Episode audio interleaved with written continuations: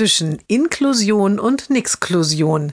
Jeden Montag eine neue Geschichte im Blog von Kirsten mal zwei. Heute die Sommerferien stehen vor der Tür. Auf einer Feier trifft die Mutter des Mädchens eine langjährige Bekannte. Sie ist Schulleiterin einer Sonderschule etwas weiter weg. Regelmäßig erkundigt sie sich bei der Mutter, wie denn die Inklusion ihrer Tochter an der allgemeinen Schule so läuft. Du siehst bedrückt aus, sagt sie jetzt zur Mutter, als beide am Kuchenbuffet stehen. Hast du Sorgen mit dem Mädchen? Nein, aber mit der Schule, antwortet die Mutter.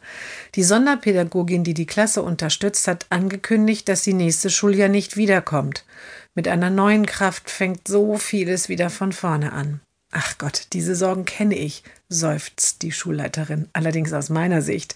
Ich habe auch an meiner Schule noch niemanden gefunden, der in die inklusiven Klassen, die nächste Schuljahr entstehen, gehen will. Die einen wehren sich mit Händen und Füßen und drohen mir mehr oder weniger offen, dass sie sich dauerhaft krank schreiben lassen, wenn ich sie schicke.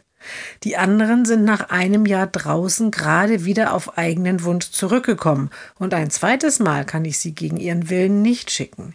Die, die es gerne und mit Herzblut machen, sind schon seit Jahren an den allgemeinen Schulen und gleich immer wieder eingeplant.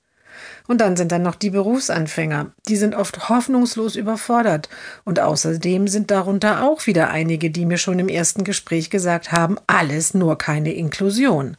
Eigentlich habe ich für die überhaupt keine Verwendung. Du siehst, viel dazwischen bleibt nicht. Aber das tröstet dich nicht wirklich, oder? Nein, sagt die Mutter und nimmt sich noch ein Stück Kuchen.